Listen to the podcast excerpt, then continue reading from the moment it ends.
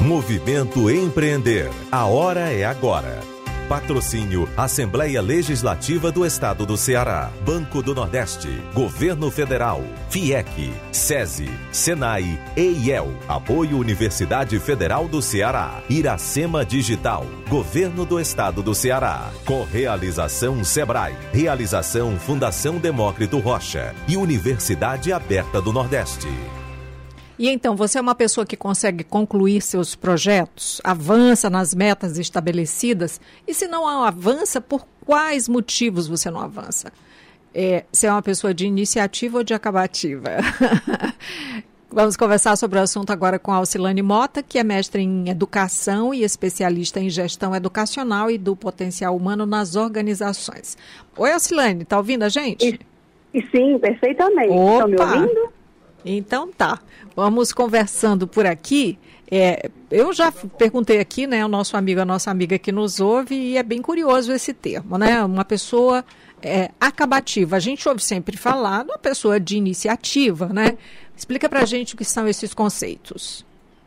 Bom, permear esses conceitos de iniciativa e acabativa é, inicialmente também fazer um convite para uma identificação pessoal em nós nos conhecermos ou nós nos reconhecermos. É como se nós fôssemos passar um scan e com esse scan nós fôssemos identificar e trazer para a consciência de como nós funcionamos, de como nós damos respostas às questões objetivos do cotidiano. Então, em primeiro momento, falando de iniciativa, ela permeia aquela capacidade que nós todos temos de criar, de iniciar projetos, de conceber novas ideias. E quando nós trazemos a questão da acabativa, nós estamos dando um plus no sentido de sabermos se nós conseguimos concluir esses processos, fechar esses, esses meios, essas ações abertas, que seria justamente essa capacidade de terminar aquilo que ou nós ou outras pessoas começaram. Uhum. Você sabe que tem gente que começa várias coisas, né? Desde Sim. hobbies, desde atividades profissionais, é, cursos, né? Começam e não terminam. Então, é, do seu ponto, no seu ponto de vista, por que tem gente que tem mais dificuldade de dar prosseguimento a projetos e objetivos? Tirando a questão que permeia a vida de cada um, que são as questões reais de vida, é, identifica-se alguns pontos que se reverberam em comportamentos. Um deles, nós poderíamos dizer que seria a falta de prioridade, de planejamento, de você ter uma objetividade, e com isso você conseguir traçar metas é, que sejam possíveis de serem alcançadas, que é a questão de ser tangível, de ser alcançado, de você conseguir projetar e executar. Um outro ponto também bastante percebido é a falta de coragem, de dar aquele primeiro passo, de você sair da sua zona de conforto e você ir para um outro caminho que você ainda não domina bem, mas que é você se colocar nessa zona de coragem em busca do que você tratou. Isso sem contar que também essa falta de finalização do processo, de ações iniciadas, podem passar também um pouco pela questão da procrastinação. De você... é, por conta das rotinas, das adversidades que vão surgindo, você vai deixando para amanhã, você vai colocando outras coisas na frente, e quando você mal visualiza, você já deixou aquilo parado e você não conseguiu dar efetividade, né? E também tem um outro ponto interessante, que é muitas vezes a falta de uma base onde nós possamos puxar um apoio, que nós possamos é, ter um, um, lugar seguro, principalmente na questão emocional, que hoje, depois, pós-pandemia e pandemia, trouxe muitas pessoas para é, uma área assim aberta, né, descoberta, uhum. e que trouxe muita instabilidade e segurança.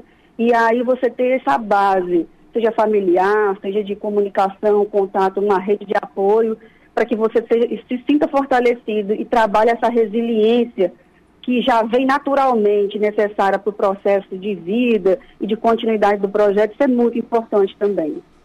É, essa palavra resiliência, às vezes, ela esconde é, questões que fogem um pouco da da possibilidade de cada um, né? Eu tenho assim um certo uhum. cuidado com ela por isso, né? Porque nem sempre Sim. você você não faz porque você não quer, porque você não tem força suficiente, porque ou, enfim, né, o que está ali do lado não permite você fazer. Agora tem uma questão séria aí que é você ter é, objetivos claros, né? Ter metas claras, enfim. E, e valendo para tudo, né, Alcilane? Então, eu queria que você uhum. falasse, assim, quais são as diferenças entre objetivos, sonhos, metas? Perfeito. É, um sonho é aquilo que move a condição humana de se inspirar, de se alimentar, de ter esperança, de buscar por melhoria, de prosperar, de querer alcançar. É, e é o que mobiliza muito o nosso pensamento e a nossa mente, né? Onde a gente consegue até criar cenários. Isso no viés do sonho. Quando a gente traz esse sonho para a vida palpável da realização, um dos componentes é você traçar os objetivos, que é onde você pega esse sonho e você faz uma transcrição dele, como se você fosse fazer uma estratificação qualitativa daquilo que você quer alcançar, daquilo que você quer atingir e realizar. E para que ele se fundamente vire uma verdade, uma realização, o ideal é que você projete uma meta, uhum. que é quando você objetiva e quantifica o seu sonho buscando mensurá-lo, dando uma posição, um provisionamento de futuro e um tempo para que ele ocorra, seja indicador de um tempo, mas que vai te requerer de você um certo grau ou esforço para que você consiga alcançar aquela meta. E o ideal é que a meta que ela tenha especificidade, que você consiga mensurar, que ela seja uma meta atingível, realista, como você mesmo colocou dentro das questões objetivos de vida, e que você tenha essa questão da temporalidade. Se a gente fosse pegar assim de forma bem simples, eu tenho um sonho. Meu sonho, um exemplo, meu sonho, um exemplo eu tenho um desejo de abrir o meu próprio negócio. O meu objetivo é abrir o meu próprio negócio. E a minha meta seria abrir o meu próprio negócio até dezembro de 2022. Uhum. Eu sei que não é nada tão objetivo nem tão curto, mas é só para que a gente consiga entender como eles três é. se encaixam, né? Agora, aproveita também e assim, obviamente que de forma muito breve, diz para a gente qual é a sua orientação justamente para a realização dessa meta. Eu vou abrir meu negócio até dezembro de 2022. Então, o que, que eu tenho que focar para a realização dessa meta? É, fazer algumas checagens e ações. Propósito. Em que, em, em que propósito você está se movimentando? Quais são as suas linhas e princípios e valores que você está bus buscando? O quanto você está levando a sério o seu atingimento de, resu de resultados, se você está decidindo, planejando e realizando aquilo que você está pro projetando. Não esquecer que a gente tem que fracionar metas, né? Porque uhum. se você pega as coisas pelo amplo, você não consegue executar porque fica inexequível. Então, eu preciso sair do micro para o macro, porque aí sim eu vou calcular é, galgando degrau e realização.